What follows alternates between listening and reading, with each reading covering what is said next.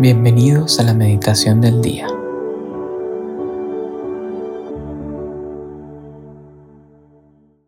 En el nombre del Padre, del Hijo y del Espíritu Santo. Amén. Ven Espíritu Santo, llena los corazones de tus fieles y enciende en ellos el fuego de tu amor. Envía tu Espíritu Creador y renueva la faz de la tierra. Oh Dios, que has iluminado los corazones de tus hijos con los del Espíritu Santo, Dóciles a sus inspiraciones, para gustar siempre el bien y gozar de su consuelo. Por Cristo nuestro Señor. Amén. Hoy miércoles 9 de agosto, el Evangelio que vamos a meditar es el Evangelio según San Mateo, capítulo 15, versículos del 21 al 28. En aquel tiempo, saliendo de Genezaret, Jesús se retiró hacia la región de Tiro y de Sidón. En esto, una mujer cananea que había salido de aquel territorio gritaba diciendo, Ten piedad de mí, Señor, Hijo de David mi hija está malamente endemoniada. Pero él no le respondió palabra. Sus discípulos, acercándose, le rogaban, concédeselo que viene gritando detrás de nosotros. Respondió él, no he sido enviado más que a las ovejas perdidas de la casa de Israel. Ella, no obstante, vino a postrarse ante él y le dijo, Señor, socórreme. Él respondió, No está bien tomar el pan de los hijos y echárselo a los perritos. Sí, señor, repuso ella, pero también los perritos comen de las migajas que caen de la mesa de sus amos. Entonces Jesús le respondió, Mujer, grande es tu fe, que te suceda como deseas. Y desde aquel momento quedó curada su hija. Palabra del Señor, gloria a ti, Señor Jesús. No sé si les pasa que al escuchar este pasaje en misa o en alguna meditación como esta, puede resultar difícil preguntarnos qué es lo que Dios me quiere decir con esto. Pero como palabra viva de Dios nuestro Señor, siempre nos quiere decir algo nuevo o recordar lo que a veces se nos olvida. El día de hoy, en este pasaje del Evangelio, nos encontramos con un ejemplo singular de fe inquebrantable que Cristo señala en su encuentro con esta mujer cananea. Y mientras estaba leyendo el pasaje, no paraba de pensar en las palabras de Jesús. Mujer, qué grande es tu fe. Imaginémonos por un momento a esta mujer, Vemos a una mamá con una fuerza y un amor interior que permite superar todo obstáculo, con una confianza en Jesús que sabía que podía satisfacer su petición. Y esta fe perseverante en Jesús, a la cual nuestro Señor no es indiferente, le hace no desanimarse ni siquiera ante su aparente rechazo inicial.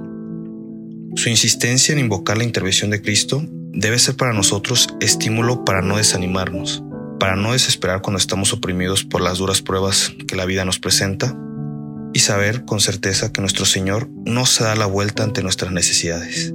Siempre está atento, siempre escucha, y si a veces pareciera que no, o no siempre nos concede las cosas que le pedimos, o no las hace como nosotros pretendíamos, es para templar y robustecer nuestra fe, porque Él es infinitamente más sabio que nosotros y como buen Padre nos da aquello que es más oportuno para nuestras almas. No sé si les ha pasado que llevan rezando con mucho fervor por alguna necesidad o por una intención y pareciera que Cristo no responde. Alguna dificultad de nuestras vidas y después de encomendarte a Dios no te han salido las cosas como tú querías en el momento que tú querías y nos desanimamos.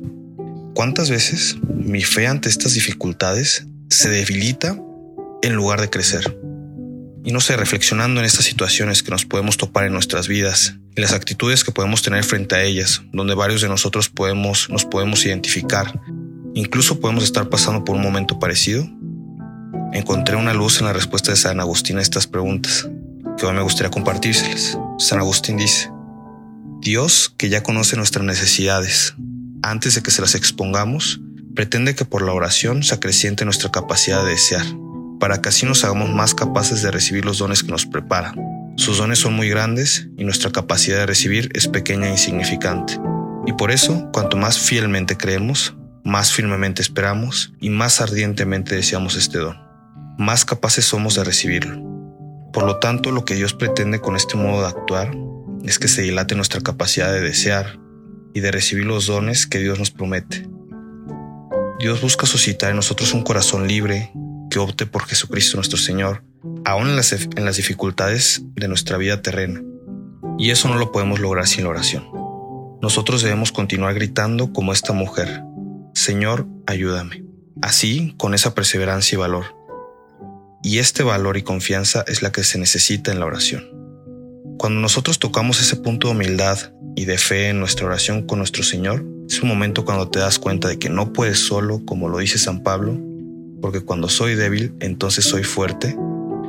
Aquí San Pablo nos enseña que el momento de debilidad es también un momento de aprendizaje, que en esos momentos donde no se ve ningún remedio humano posible, eres fuerte, porque Cristo nos enaltece con su grandeza como enalteció la fe de esta mujer, y nos daremos cuenta de la mano de Dios que hemos tenido en nuestras vidas, y que si se lo pedimos con mucha fe, aquello que deseamos buscando hacer la voluntad del Padre y darle gloria, nuestro Señor nos mirará nos dirá, que se cumpla como tú deseas.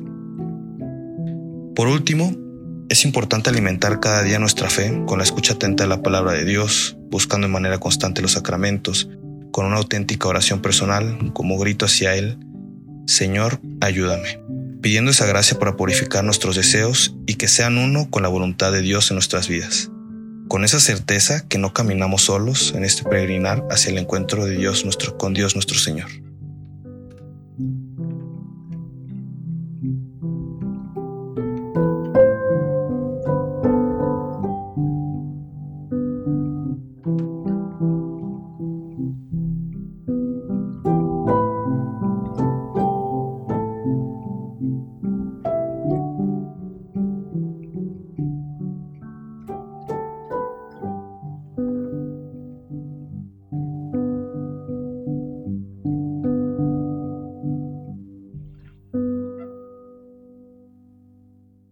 Te damos gracias, Señor, por todos los beneficios recibidos, a ti que vives y reinas por los siglos de los siglos. Amén. Cristo Rey nuestro, venga tu reino. María, Reina de los Apóstoles, enséñanos a orar. En el nombre del Padre, del Hijo y del Espíritu Santo. Amén.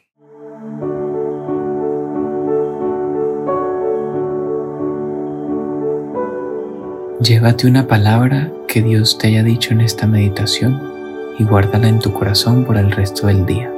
Hasta mañana.